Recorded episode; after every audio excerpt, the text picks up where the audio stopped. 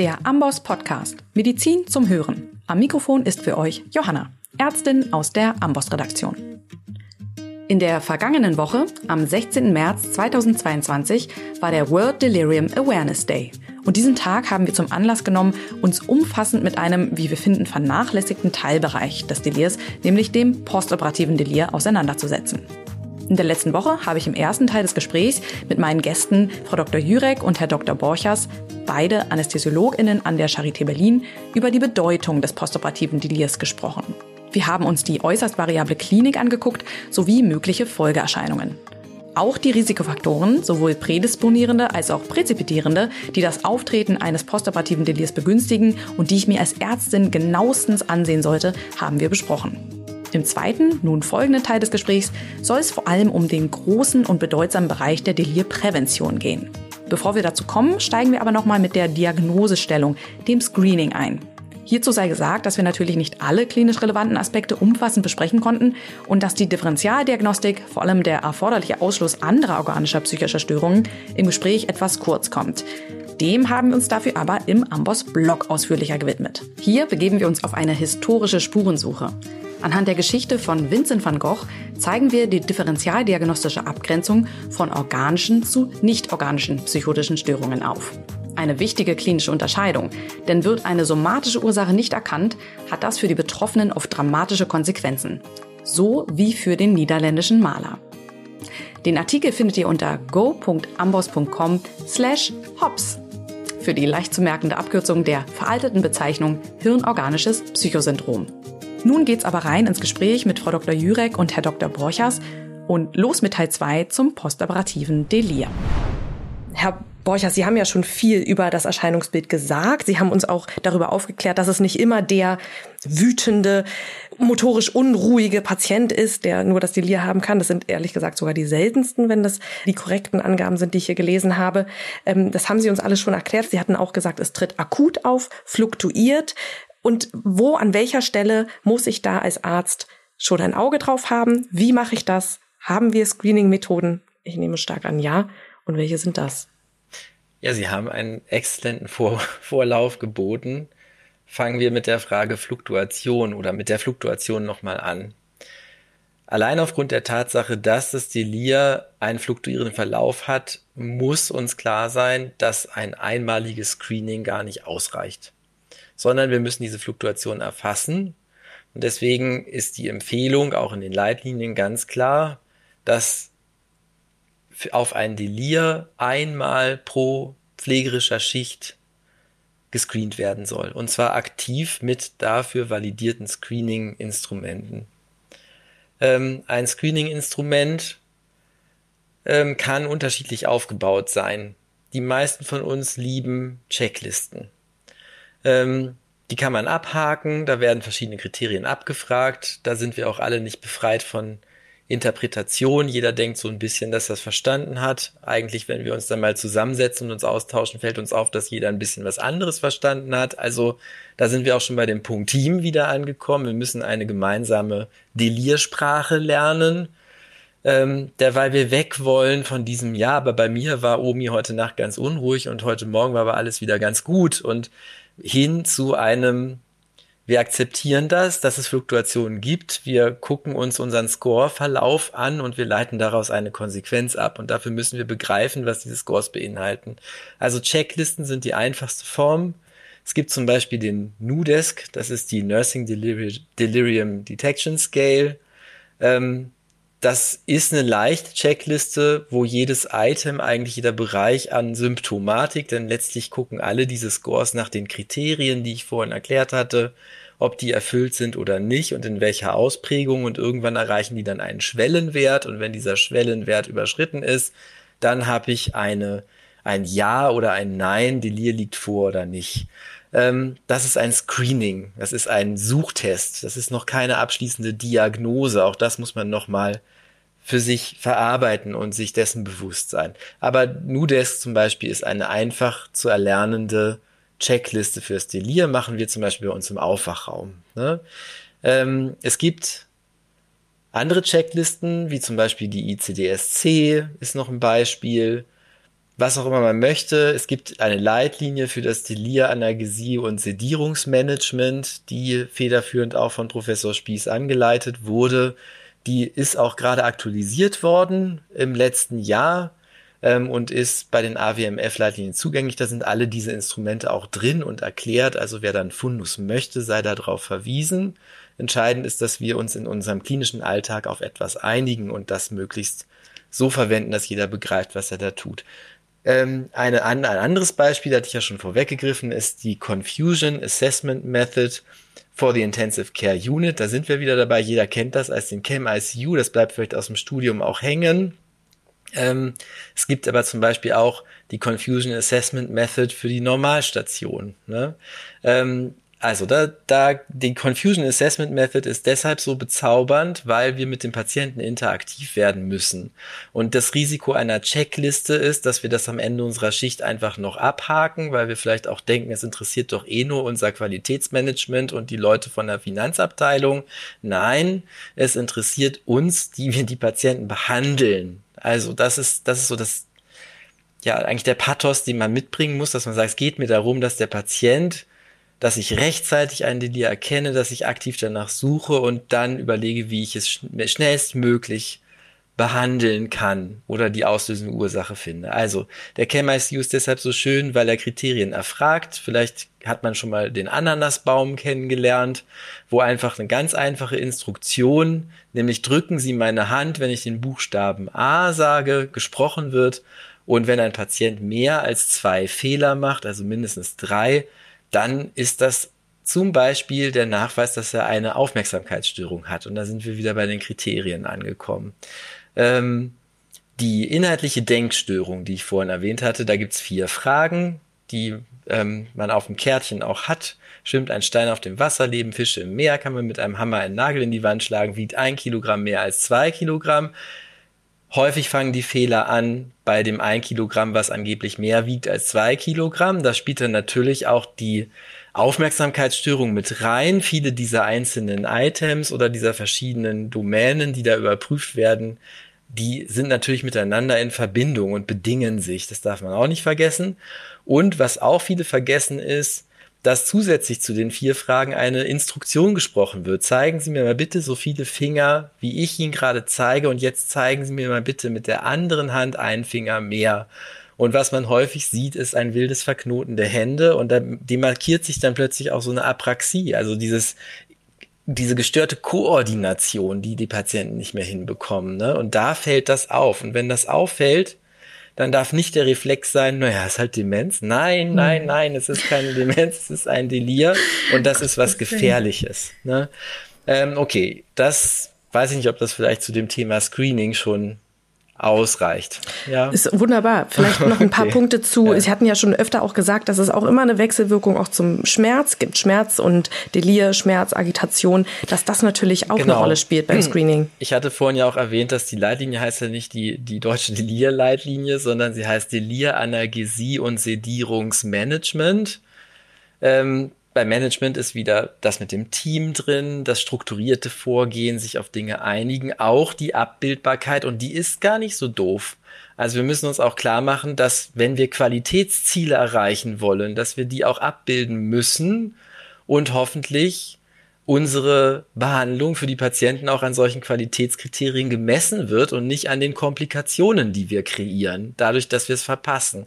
Also die Abbildbarkeit ist wichtig und wird sicherlich in Zukunft noch wichtiger sein, ähm, um zu überprüfen, ob man überhaupt erfolgreich ist mit all seinen Maßnahmen, die man umsetzt und wenn es abbildbar ist, dann kriegen wir vielleicht auch irgendwann die Gelder und die Finanzierung, die wir dringend brauchen, weil wir alle merken, dass wir immer weniger Fachkräfte werden, die die gleiche Arbeit oder vielleicht noch mehr machen sollen. Also da auch ein bisschen den Blick in die Zukunft wagen und sich vielleicht auf solche Dinge mal einlassen und es ausprobieren, ob es klappt. Ähm, aber vielleicht kann ich dir gleich kurz reingrätschen.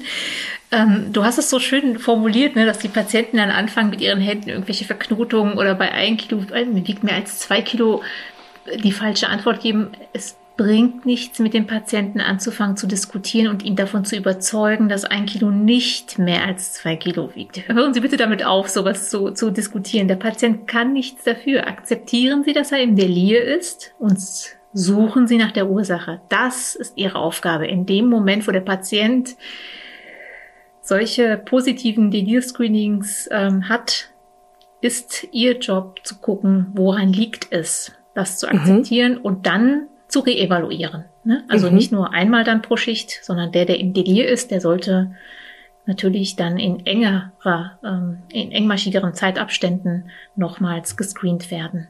Und jetzt hatten Sie ja auch vorhin gesagt, das Delir, es ist nicht nur das Delir-Screening, sondern es ist ein Screening und ein Erheben von Scores, die sich, die auch Schmerz überprüfen und Agitation oder eben Bewusstseinsminderung die zwei Scores, die, denke ich, viele verwenden, die man auch kennenlernt, ist einmal für äh, ein Sedierungsscore, das ist die Richmond Agitation Sedation Scale, der RAS-Score.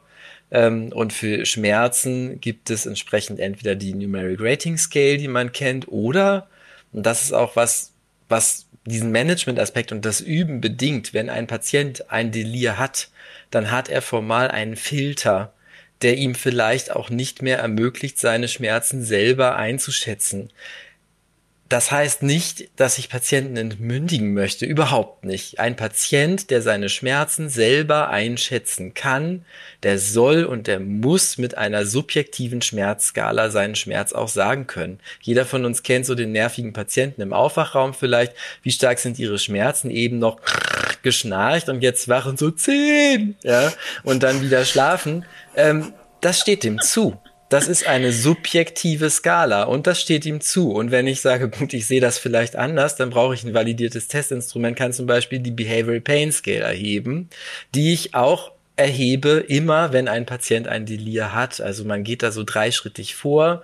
Man erhebt erst den Sedierungsgrad mit zum Beispiel der RAS-Skala, anschließend einen Delir-Score, zum Beispiel den CAM-ICU und wenn der positiv ist, dann entsprechend Behavioral Pain Scale oder wenn das DDR-Screening negativ ist und der Patient einfach nur müde war oder wegen Schmerzen agitiert war. Jetzt sind wir wieder dabei, wie Dinge sich gegenseitig bedingen. Dann eben die Numeric Rating Scale. Und wenn ein Cut-off überschritten ist und der Schmerz die Ursache fürs Delir ist, dann habe ich doch schon eine potenzielle reversible Ursache, die ich schnell und suffizient behandeln kann und auch möchte.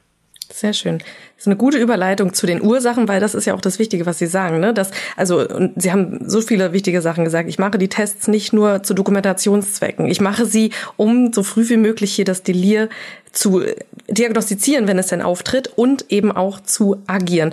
Und ein Punkt könnte Schmerz sein, haben wir schon mal eine Ursache jetzt genannt. Was äh, mache ich sonst, wenn jetzt der Schmerz aber als recht gering angegeben wird, aber in meinem Chem ICU ähm, ist doch ein Schwellenwerk überschritten worden und ich muss jetzt auf andere Ursachenfindung gehen. Wie gehen Sie da vor? Es gibt da verschiedene Vorgehensweisen. Ähm, eines, was, äh, was uns oder womit wir sehr gute Erfahrungen gemacht haben, ist, äh, dass man strukturiert vorgeht. Dafür haben wir oder nehmen wir zu Hilfe das Akronym I Watch Death. Dieses Akronym bezeichnet mit jedem Buchstaben eine potenzielle Differentialdiagnose, die das Delir ähm, verursachen könnte. Und wenn Sie am Ende dieser iWatch Death Akronymliste gekommen sind, haben Sie mindestens einen der potenziellen Ursachen, weil dort steckt die Operation drinne, dort steckt der Schmerz drin, Medikamente drinne, Infektion, ähm, äh, Stoffwechselstörungen, äh, ZNS-Erkrankungen, also akute oder äh, chronische Dinge, ähm, vaskuläre Ursachen, ähm, auch die äh, Substanzabusus sind dort mit, äh, mit drin enthalten und äh, Intoxikationen. Äh, und und wenn man, wenn man das eben durchgeht, Punkt für Punkt, und das daran festhält, da eben nichts irgendwie zu beschwichtigen und zu sagen, ach nee, das kann doch durchaus nicht sein, sondern wirklich das Labor, die Untersuchung des Patienten, diese in Einklang bringt, im Hinterkopf natürlich die Risikofaktoren, die ich vorher schon hoffentlich alle aufgelistet habe. Und aus dem Gesamtbild formt sich dann sehr schnell, kann ich Ihnen sagen, wir werden da sehr schnell Übung kriegen, eine, äh, eine oder mindestens mehrere Differentialdiagnosen, die in Frage kommen und die sie beheben müssen. Das ist dann der Therapieplan. Man behandelt das Delir, indem man die Ursache des Delirs behandelt. Es gibt kein Medikament, haben wir vorhin gelernt, was das Delir heilt. Sie können die Symptome lindern, sie können die Symptome steuern, aber sie können nicht das Delir heilen, wenn sie nur mit Medikamenten vorgehen und nicht die Ursache erstens suchen, zweitens behandeln. Also die kausale Therapie ist äh, das A und O. Ja, die kausale Therapie ist das A und O. Genau. Und ansonsten, zweite Wahl ist vielleicht die erste Wahl, ist die Prävention, weil Sie hatten es gesagt, beeindruckende 30 Prozent aller Delirien damit verhindert werden könnten. Ja. Jetzt haben wir also viel darüber gelernt, wie häufig, wie schwerwiegend ein Delir ist, wie wir es erkennen können. Und darüber wollen wir jetzt am Ende sprechen, über die Prävention, wie wir das verhindern können, dass ein Delir auftritt oder wie wir seine Dauer reduzieren können, die Folgenschwere minimieren können. Ja, Frau Dr. Jurek, vielleicht können Sie für uns das einteilen, was ich präventiv tun kann, vielleicht ja auch zeitlich geordnet, was kann ich präoperativ tun, intraoperativ und dann postoperativ ist wahrscheinlich am meisten zu tun. Ja, nehmen Sie sich einen Stuhl und gleich geht's los. Also, ähm, bei der Prävention spricht man ja äh, oder, oder unterscheidet man zwischen Primär-, Sekundär- und Tertiärprävention. Die Primärprävention haben wir bestimmt alle am eigenen Leibe jetzt durch Corona bedingt kennengelernt. Das ist die Impfung gewesen. Ne? Da eben zu impfen, um äh, möglichst keine Infektion bekommen, das nennt man Primärprävention. Und viele der Präventionsmaßnahmen, die wir in der Delirtherapie, Delirmanagement anwenden, zielen darauf ab, dass Defizite des Patienten erst gar nicht zustande kommen.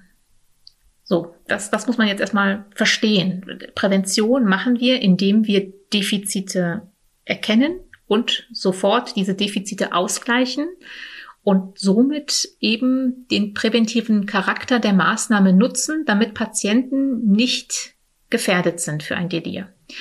Als Beispiel Patient mit äh, sensomotorischen Defiziten. Kann nicht gut hören, kann nicht gut sehen. Risikofaktor für postoperatives Delir. Wenn er postoperativ drei Tage später erst sein Hörgerät und seine Brille bekommt, kann er erstens schlecht kommunizieren, sich schlecht artikulieren, sich schlecht im Zimmer zurechtfinden und, und, und. Das heißt, die Präventionsmaßnahme für diesen Patienten wäre, die Brille und das Hörgerät möglichst sofort unmittelbar nach der Operation wieder dem Patienten anzureichen und zu sagen, hier bitteschön, wie geht es Ihnen, haben Sie Schmerzen und so weiter und so fort, das Screening zu machen und, äh, und, und dementsprechend eben weiter fort, fortzu, fortzugehen. Ähm, wenn wir von Präventionsmaßnahmen als holistisches Konzept sprechen, also von, vom Erstkonzept, äh, von, von der Erstaufnahme, vom Erstkontakt mit dem Patienten bis zur Entlassung, dann ist das für jeden Bereich ein unterschiedliches Maßnahmenbündel. Aber man muss es trotzdem in der Gesamtheit betrachten. Sehr schön zeigt es auch das Schaubild aus der ESA-Guideline von 2017, die momentan noch überarbeitet wird. Aber dort hat man eben präoperativ, dann perioperativ, postoperativ und poststationär die Bereiche alle abgebildet und was man an den unterschiedlichen Stationen ähm, sozusagen anwenden kann. Präoperativ gilt dazu die Identifizierung der Risikofaktoren ein Delir-Screening ist Bestandteil dieser Präventionsmaßnahmen vor der Operation, um mir ein Bild zu machen von dem Patienten, weil wenn Patienten schon von Haus aus eine Verlangsamung haben, eine psychomotorische Retardierung, die sich bei Messung mit der NUDESK mit einem Punkt beispielsweise messen lässt, dann werde ich das postoperativ nicht verbessern. Das heißt, ich gehe in ein Rennen mit einer Baseline von einem Punkt. Darüber muss ich mir im Klaren sein. Gerade vorhin der Punkt demenzkranke Patienten. Das ist eine sehr vulnerable Gruppe, bei der man im Moment noch gar keinen richtig validierten Screening-Instrument hat, womit man die Patienten messen kann, weil das so ineinander äh, übergeht und nicht so scharf trennt. Der, der, der Score trennt das einfach nicht so scharf. Aber wenn Sie vorher wissen, das ist ein Patient, der hat Demenz, okay, akzeptiert, der ist desorientiert und der Patient ist verlangsamt, dann ist das seine Baseline, dann ist er so vor der Operation und wird auch so bleiben nach der Operation als Minimum. Und wir haben das in enger Absprache mit den Geriatern dann so gelöst, dass gerade weil auch die Anzahl der Patienten, die dement sind, ähm, immer präsenter äh, und äh, größer wird in den Kliniken äh, mit steigendem Alter, haben wir uns jetzt damit beholfen, dass wir gesagt haben, okay, wir haben als Baseline eine, äh, eine, eine Messung, die wir haben wir postoperativ auch und die Veränderung würde dann eben dahingehend zeigen, dass der Patient vielleicht im Delir ist. Es ist nicht 100% wissenschaftlich evidenzbasiert, aber es ist ein mögliches Instrument, um gerade bei dieser sehr, äh, sehr vulnerablen Gruppe ein Instrument in der Hand zu haben, mit dem man zumindest Veränderungen sehr schnell, sehr zügig erkennt und eingreifen kann. So, jetzt bin ich abgeschwichen. Ähm, wir waren beim DD-Screening vor der Operation. Angst, sehr zu empfehlen mit dem Faces Anxiety Scale beispielsweise. Das ist ein Selbsteinschätzungstool. Das heißt, die Patienten gucken sich Gesichter an und entscheiden selbst, ob sie Angst, Sorge vor der Operation haben. Haben die Patienten eine begründete Angst und lässt sich diese Angst durch verbale Sedierung, durch das Gespräch, durch das Aufklärungsgespräch relativieren, haben sie einen sehr guten Job gemacht als Arzt. Ist das nicht der Fall und der Patient ist ein Angstpatient vielleicht sogar, ne? Panikstörungen und so weiter stehen bei ihm an der Tagesordnung, dann hilf, helfen Sie dem Patienten, indem Sie ihm beispielsweise anxiolytische Medikamente vor der Operation ansetzen, um ihn stressfreier in die Operation zu, äh, zu begleiten. Und Schmerz. Also Schmerz ist auch so, das sind die drei Screenings, die wir vor der Operation auf jeden Fall messen und die ziehen sich dann wie ein roter Faden durch die gesamte stationären Aufenthalt des Patienten hindurch. Mindestens einmal pro Schicht wird, werden diese drei Scores gemessen. Das ist der Standard, den wir im Qualitätsvertrag jetzt so festgelegt haben und an dem rütteln wir auch nicht, sondern der wird wirklich konsequent jeden Tag umgesetzt. Perioperativ, Nüchternzeiten hatten wir gesagt, möglichst kurz halten. Elektrolytstörungen, wenn es geht, vor der Operation schon begleichen. Blutzucker bei Diabetikern möglichst im Normbereich halten oder in den Bereichen, in denen der Patient ohnehin von Haus aus ist. Ein Patient, der immer mit einem 300 300er Blutzucker durch die Gegend läuft, den sollte man natürlich nicht runterdrücken auf 120, sondern in dem Bereich, wo der Patient eben ist, belassen. Also wir müssen die Patienten besser kennenlernen. Das hatte vorhin auch Herr Friedrich Borchers gesagt. Das ist ein elementarer Bestandteil in der Prävention. Patienten, die sehr temperamentvoll sind, die werden auch nach der Operation temperamentvoll sein. Das darf ich nicht verkennen und dann denken, der hat jetzt ein Delir, ein hyperaktives Delir. Habe ich auch schon erlebt. Deswegen erwähne ich das an, diesem, an dieser Stelle, dass man dann sedierende Medikamente, Neuroleptika verabreicht, weil der Patient einem zu aufbrausend ist. Aber das war einfach mal Charakter. Kennen Sie Ihre Patienten. Dann oder fragen Sie den Kollegen, der ihn gesehen hat, präparativ. Kollegen, ne? Der ihn gesehen hat oder mhm. Angehörige. Eine sehr mhm. wertvolle Quelle, die wir viel zu wenig nutzen. Erstens haben sie einen präventiven Charakter, weil sie sind die Person, die der Patient kennt, die er vertraut, die, die auch den Patienten kennt. Und die Angehörigen integrieren wir noch viel zu selten in, in, in die Therapieplanung und in das Delirmanagement, in die Delirpräventionsmaßnahmen. Die gehören eigentlich aus meiner Perspektive in das Aufklärungsgespräch mit rein. Ich muss, wenn ich den Patienten aufkläre über Delir, auch den Angehörigen aufklären. Denn Angehörige können durchaus einen sehr guten Beitrag leisten in der Prävention. Es gibt Dinge, die können nicht Ärzte und auch nicht Pflegekräfte ähm, umsetzen, das ist nur von Angehörigen umsetzbar. Das ist beispielsweise, was, womit unterhält sich der Patient gerne? Also was, was sind Unterhaltungsmedien, die der Patient bevorzugt? Sind das Bücher? Ist das Musik? Ist das Fernsehen? Ich kann nicht irgendwie den Patienten einfach nur beschallen mit irgendetwas äh, zur Unterhaltung der Patient hasst aber Musik beispielsweise. Mhm. Ist die Anwesenheit der Bezugsperson auch nach der OP präventiv wirksam? Ja, ist es. Ich bin extremst traurig gewesen, als ja, Corona eingebrochen ist. Das hat mir wirklich ja. Äh, so ein bisschen den Boden unter den Füßen weggerissen, weil das war eigentlich ein festes Konzept, dass mindestens zwei, drei Stunden pro Tag ein Angehöriger am Patientenbett da ist, mit dem Patienten kommuniziert, ihn unterhält, ihn beschäftigt. Ähm, das kann keine Pflegekraft leisten, das kann auch kein Arzt leisten. Das müssen die Angehörigen übernehmen.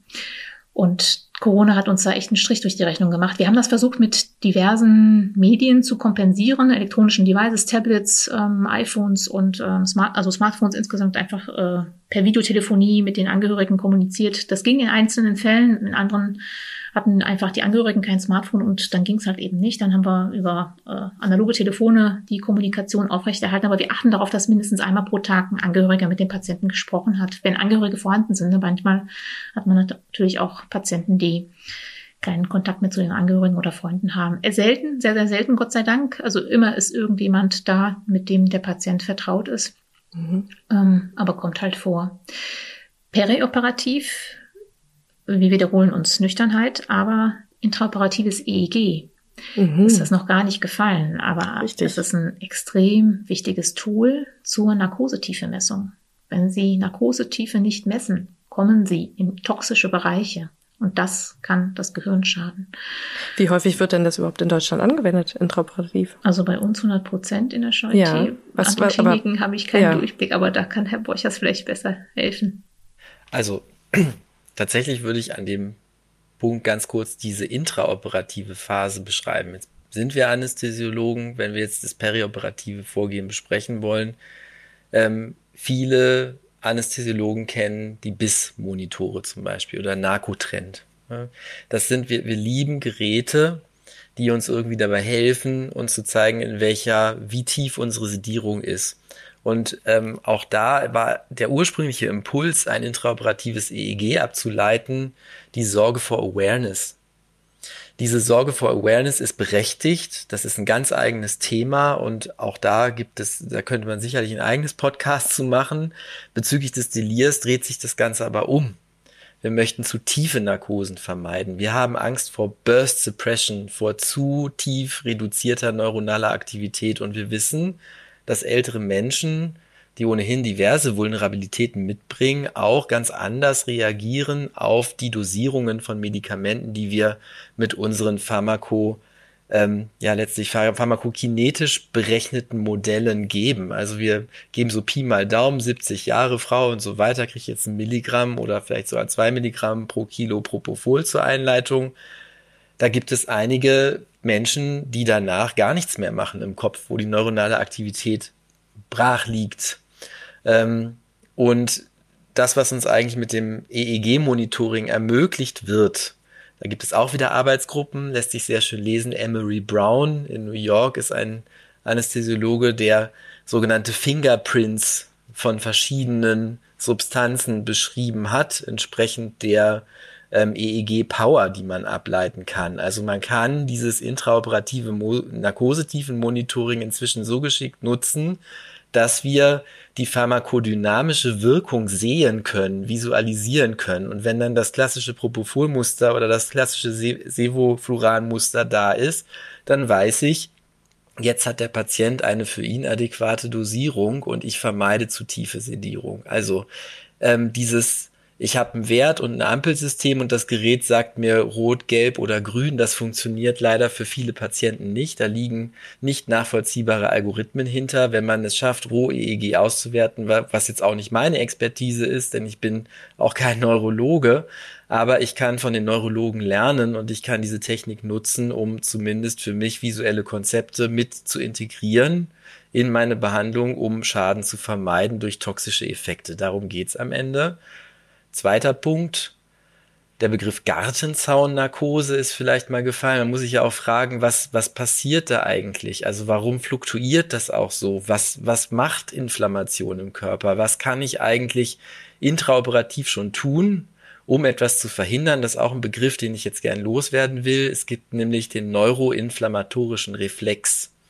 Und alle diese Schwankungen, wie zum Beispiel Blutdruckspitzen, Blutdrucktäler, gibt es zahlreiche Studien dazu, kann man sich bildhaft so vorstellen, dass dieser Neuro, ähm, neuroinflammatorische Reflex angetrieben wird. Also der Sympathikus gleicht sich aus mit dem Parasympathikus und jetzt kommt es im Prinzip intraoperativ zu starken Schwankungen und das ist wie so ein Training, was immer größer, größer wird und am Ende kippt das System und dann entlädt sich das in Form von Inflammation. Ähm, und wenn man solche Blutdrucktälerspitzen vermeidet, scheint das vielleicht darüber einen Effekt zu haben. Denn lange haben sich Arbeitsgruppen überlegt, was ist eigentlich der super Blutdruck und wie muss ich den erreichen? Und das, was am Ende rausgekommen ist, alles wieder nicht signifikant. Aber wenn es die Achterbahnfahrt gab, dann war plötzlich der Alarm da. Und wenn man sich überlegt, was kann man vielleicht auch pharmakologisch intraoperativ machen, da gibt es eine Substanz, die sehr, sehr gut untersucht ist, ist ein Alpha-2-Agonist, namentlich Dexmedetomidin. Ist das jetzt besser, schlechter als Clonidin? Dazu will ich gar nichts sagen, ne? denn ähm, es gibt halt viele Untersuchungen für das eine, aber beide wirken antagonistisch am Sympathikus, also am sympathischen System und könnten diesen neuroinflammatorischen Reflex, wenn ich das frühzeitig schon intraoperativ, wenn diese inflammatorische Welle der OP sich eigentlich erstmalig im Körper breit macht, kann ich dadurch vielleicht dann doch auch pharmakologisch etwas bewirken. Da gibt es eine Evidenz für inzwischen, die wird ein bisschen stärker. Es gibt eine eigene Studie, hat eine Kollegin von uns gemacht, Annika Müller. Das war die Neuprodex-Studie, wo wir herzchirurgische Patienten und Patienten mit großer Abdominalchirurgie untersucht haben und denen schon intraoperativ nach der Narkoseeinleitung und Vorschnitt entweder Placebo oder Dexmedetomidin gegeben haben. Und da konnte zumindest in der Studie als primäres Outcome gezeigt werden, dass die Delir-Inzidenz gesunken ist. Also das sind so Konzepte, die könnten funktionieren. Ich bin aber immer sehr vorsichtig mit dem, was ich sage könnte. Wir müssen das weiter untersuchen. Keine Reflexe. Negatives Beispiel zum Beispiel ist, ist eine große Studie 2017 in The Lancet publiziert von einer Arbeitsgruppe aus Washington ähm, da wurde Ketamin in verschiedenen Dosierungen untersucht. Und wir wünschen uns eigentlich diese Zaubersubstanz. Der Patient kommt in OP, jetzt kriegt er sein Ketamin und nachher ist die Welt in Ordnung. Ja, Nein, es ist auch intraoperativ multimodal. Diese Zaubersubstanz gibt es auch da auf diesem Feld leider nicht. Ja. Jo. Multimodal. Gutes Stichwort für die Schmerztherapie. Die sollte nämlich genau multimodal sein. Also in Abwägung der Medikamente, die ich verabreiche, des, der Schmerzintensität, die beim Patienten zu erwarten ist und in äh, Abhängigkeit der Vorerkrankung, der Vorbehandlung mit ähm, Schmerzmitteln. Es ist ein chronischer Schmerzpatient, muss ich mir genauer äh, überlegen, wie ich das Schmerzkonzept ausrichte und gegebenenfalls auch einen Schmerzexperten noch hinzuziehe, also einen Schmerztherapeuten, der damit besser versiert ist als ich. Und ähm, was wir in jedem Fall äh, empfehlen und auch äh, die Leitlinie besser gesagt empfiehlt, ist, sind eben Regionalverfahren zu bevorzugen, wenn keine Kontraindikationen bestehen. Dazu vielleicht auch, sorry, zwei Bitte. kleine Dinge. Regionalanästhesie, wenn wir uns kurz vergegenwärtigen, wo die wirkt, nämlich äh, Thoracolumbal, da ist auch wieder der Grenzstrang, der Sympathikus. Auch da ist vielleicht die Wirkweise nicht nur in Anführungsstrichen der Schmerz, ganz wichtig und im Rahmen des Konzepts ja, aber auch da ist wieder eine Beteiligung an dem neuroinflammatorischen Reflex. Ne? Also das ist eine stabile, auch bezüglich der Analgesie, Viele Leute, Sie hatten ja vorhin gefragt, machen Anästhesisten das mit dem EEG? Ja, wir machen das, aber auch wir mussten da so ein bisschen hingeprügelt werden, dass, bis wir das tun. Denn ich, Sie sind ja auch ähm, als Unfallchirurgin tätig gewesen und Sie kennen äh, die, das, wie, wie schlimm das sein kann, wenn Patienten plötzlich spontan Bewegungen ausführen, die den Operateur stören, und dann zum Teil in kritischen OP-Phasen auch zurecht stören, muss man sagen. Aber wenn ich es schaffe, eine adäquate Sedierungstiefe zu schaffen, dann zeigt der Patient Reflexe. Dann hustet der, dann hat er eine Spontanatmung, dann kann es auch mal eine einschießende Bewegung geben. Und diese Reflexe sind für mich als Anästhesiologen was Gewünschtes. Trotzdem ähm, messe ich mit dem EEG keine Schmerzen. Ich messe mit dem EEG den Bewusstseinszustand, das Level an Sedierung. Das heißt, eigentlich bräuchte man zusätzlich noch bessere Möglichkeiten, Analgesie intraoperativ zu messen und die Regionalanästhesie oder die Kombination der Allgemeinanästhesie mit Regionalverfahren ist eine sehr schöne Option, denn wenn die suffizient sitzt und der PDK wirkt, dann habe ich intraoperativ ein schönes Analgesieniveau. Alternativ arbeiten wir mit kurzwirksamen Opioiden, die man halt kontinuierlich geben kann, aber Opioide, da ist das letzte Wort auch noch nicht gesprochen. Im Moment ist ein ganz neues gehyptes Thema die opioidfreie Narkose. Das sei jetzt auch mal nur so hm, gesagt. Also lesen, ja. ja, das, das ist, wir lernen sehr, sehr viel und wir lernen sehr viel Komplexität in kürzer, kurzer Zeit und Trotzdem sollten wir uns nicht entmutigen lassen, diese Konzepte zumindest zu durchdenken, zu überprüfen, zu integrieren, aber ähm, wir müssen uns auch davor ich denke, das ist an, für alle Ärzte ganz, ganz wichtig, dass wir ähm, nicht denken, nur weil es für mich gut funktioniert und das schon seit Jahren, dass es alles richtig ist, was ich tue, sondern Dinge ändern sich und spannend wird es dann, wenn man sich immer wieder überlegt, was kann ich jetzt denn eigentlich noch verbessern und was könnte für meinen Patienten jetzt noch hilfreich sein. Ja, so ist es.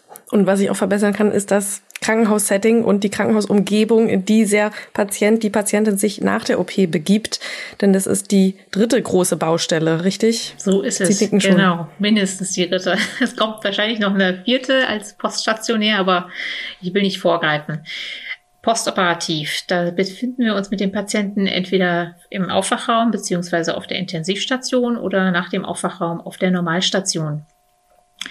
Und im Aufwachraum äh, gilt es natürlich wieder Screening. Ne? Delir-Screening, Delir-Screening steht immer an höchster Priorität. Das sollte man nie vernachlässigen und an den einzelnen äh, Stationen, in den einzelnen Bereichen fest integrieren in den Tagesablauf. Wenn ich zum Patienten gehe, die Nudesk ist, dauert weniger als eine Minute in der, in der Durchführung und hat einen so sehr guten, ähm, eine sehr gute Aussagekraft hinsichtlich der Sensitivität und Spezifität, um ein Delir als wahrscheinlich vorhanden anzugeben.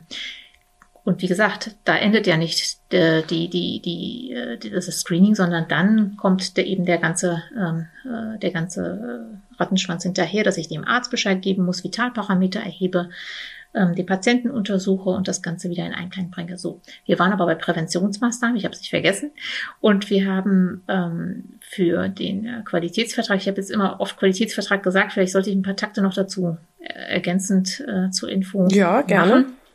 Der Qualitätsvertrag ist ein Instrument des gemeinsamen Bundesausschusses. Der hat nämlich entschieden, dass es vier Leistungsbereiche gibt, in denen Krankenhäuser, Kliniken mit Krankenkassen Verträge eingehen können, sogenannte Qualitätsverträge. Diese Qualitätsverträge sind gebunden an finanzielle oder andere Anreize, die vertraglich festgelegt sind und der Leistungsbereich, für den dieser Qualitätsvertrag abgeschlossen ist, der ähm, also das, die Klinik muss dazu eben ein Konzept, eine Struktur der Krankenkasse zeigen und zeigen, wie sie die Verbesserung, eine höhere Qualität sichern möchte für die Patienten. Und ein Leistungsbereich, der eben vom gemeinsamen Bundesausschuss definiert wurde, war oder ist Prävention des postoperativen Delirs bei der Versorgung älterer Patientinnen und Patienten. Und wir sind wirklich sehr stolz, dass die Charité die erste Universitätsklinik in ganz Deutschland ist, die dieses die diesen Qualitätsvertrag abgeschlossen hat. Mittlerweile haben wir auch schon vier Krankenkassen, die mitmachen. Und es geht eben primär um die Prävention bei der Versorgung älterer Patienten und Patienten. Mhm. Für das postoperative Delir. Das heißt, es sind auch immer chirurgische Patienten, Alter über 70 und die eine Operation bekommen, jeder Dringlichkeit. Also Notfall-OPs mhm. werden genauso betrachtet wie normale Elektivoperationen. Und ähm, wir beginnen, wie gesagt, präoperativ mit den Risikofaktoren. Alles, was ich vorhin genannt habe, all das ist Bestandteil des Konzeptes. Und postoperativ mhm. haben wir uns zurechtgelegt ein Konzept aus Domänen. Mhm. Und es sind fünf Domänen, die wir postoperativ bei jeder Visite, also zweimal pro Tag mindestens beim Patienten durchführen und checken. Das ist mhm. im Checklistenformat wieder aufgebaut. Mhm. Das ist unsere Lieblingsstruktur, wie Sie wissen.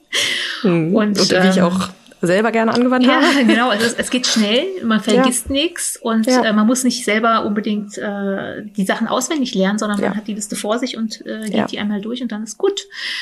Und diese fünf Domänen bezeichnen zum einen das Delir-Screening. Ähm, das ist fester Bestandteil. Und bei positivem Delir-Screening der Algorithmus, der dahinter steckt, wie ich vorgehen muss, um dem Patienten zu helfen. Also Ursachensuche, äh, Vitalparameter und so weiter und so fort. Der zweite Punkt ist Schmerz und Angst. Das heißt, wir screenen gezielt nach Schmerz und Angst. Patienten im Delir kriegen die BPS bzw. BPSNI ähm, auf den Normalstationen und äh, die FAS, die Faces Anxiety Scale zur Messung von Stress, Sorge, Angst. Wenn wir positive Scores haben, wird sofort interveniert in Form von der Behandlung der Ursache. Also Patienten, die Schmerzen haben, kriegen Schmerzmittel, ihre Schmerztherapie wird optimiert und dann reevaluieren wir, ob das, was, ob das den gewünschten Effekt gezeigt hat, genauso wie für Angst. Ne? Patienten, die sagen, Mensch, ich weiß gar nicht, wie es hier weitergeht, dann fragen wir gezielt, gehen in äh, Kommunikation mit den Kollegen.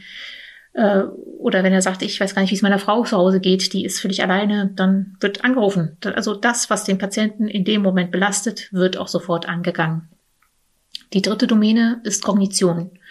Kognitive Stimulation, Anregung des Patienten nach seinem Bedarf. Das heißt, das, was der Patient auch möchte, wird ihm angeboten.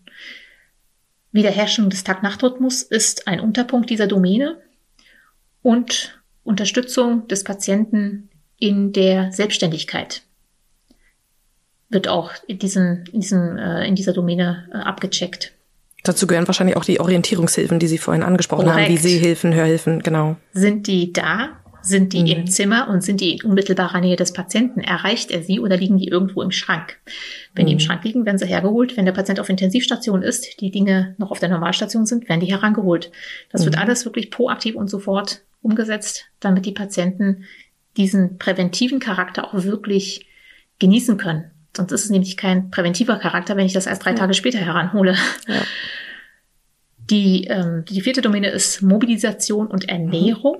Mhm. Da äh, ja, mischt sich so ein bisschen mit der Selbstständigkeit, klar. Ähm, da gucken wir, ist der Patient ausreichend? Gibt es Kontraindikationen? Wenn ja, muss man mit den Chirurgen sprechen. Warum? Wie kann man das optimieren? Was kann man verbessern? Was kann man den Patienten anbieten enteral? Mobilisierung, wird das täglich durchgeführt? Wenn nicht, warum nicht? Manchmal ist es so, da liegt noch eine Drainage, die fördert aber nichts mehr, schon seit zwei Tagen. Und solange die Drainage liegt, wird nicht mobilisiert. Da fragen wir uns, warum? Dann zieht doch die Drainage, Leute. Also das sind so Dinge, die, die fallen einem gar nicht unbedingt auf, wenn man nicht wirklich mit der Delirbrille, und das ist auch das, was Herr vorhin Herr Dr. Borchers so schön sagte, wir müssen die Sprache des Delirs sprechen im Team. Die müssen miteinander, wenn wir die Dinge betrachten, durch die Delirbrille gucken, dann sehen wir die Sachen auch. Wenn ich ins Patientenzimmer komme und ich sehe, da steht zwei Liter Wasserflaschen, die hat er noch nicht mal angerührt, der Urin ist hochkonzentriert und der Patient ist völlig vertrocknet um die Lippen herum, dann muss ich nur eins und eins zusammenzählen und weiß, der hat nicht genug getrunken, Leute. Der kriegt als nächstes einen Harnwegsinfekt, wenn wir nicht aufpassen. Oder Patienten, die äh, von Tag zu Tag irgendwie immer schlapper, AZ-Verschlechterung und dann sauerstoffpflichtig äh, werden und ich will nicht sagen, es wundert sich keiner, aber es wird nicht so gewichtet. Das ja. ist aber eine beginnende oder der Weg zur Pneumonie. Ich mobilisiere nicht den Patienten, er liegt den ganzen Tag auf dem Rücken, er macht auch kein Atemtraining. Das sind so Defizite. Das ist das, was ich mhm. vorhin sagte. Ne? Wenn diese Dinge nicht gecheckt werden, dann fallen diese mhm. Defizite nicht auf, dann mache ich nichts dagegen anhand von Präventionsmaßnahmen und so kommt dann das eine zum anderen. Der Patient hat als erstes Symptom dann das Delir, oh, das ist mal wieder lästig, ich gebe mal Haldol oder schicke ihn irgendwo anders hin. Und am Ende haben sie dann die Komplikation und in ihrer fulminanten Ausprägung. Ne? Also die beginnende Pneumonie ist noch mit nicht invasiver Behandlungs, äh, mit nicht invasiver Beatmungsmethode behandelbar. Wenn es eine richtige Pneumonie ist, braucht die Patientin vielleicht sogar einen Tubus und dann haben sie, ich will nicht sagen verloren, aber dann haben sie einfach zu spät gehandelt. Dann haben sie ja. das, die Bedrohung Delir verkannt.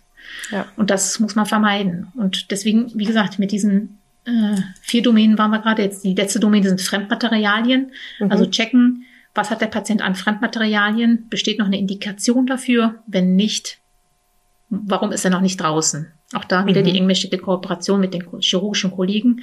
Wir sind oder wir sehen uns in dem Qualitätsvertrag als Delirschmerz-Expertenteam, Support-Team für die Stationen als Ansprechpartner. 24 Stunden, sieben Tage die Woche haben wir eine Nummer eingerichtet an allen drei Campi der Charité. Und die Kolleginnen und Kollegen nutzen das ja Gott sei Dank auch, wenn sie nicht mehr weiterkommen. Und unabhängig davon, bei den Patienten, die im Qualitätsvertrag eingeschlossen sind, also äh, eingewilligt haben, besser gesagt, da gehen wir ja gezielt hin und äh, suchen auch den, das Gespräch mit den äh, chirurgischen Kolleginnen und Kollegen. Sehr gut. Sie wollten noch was ergänzen? Zum Thema Expertenteam wollte ich noch was sagen. Ich kenne Fatima aus ihrem klinischen Alltag und es ist eine der empathischsten Persönlichkeiten, die die Welt je gesehen hat.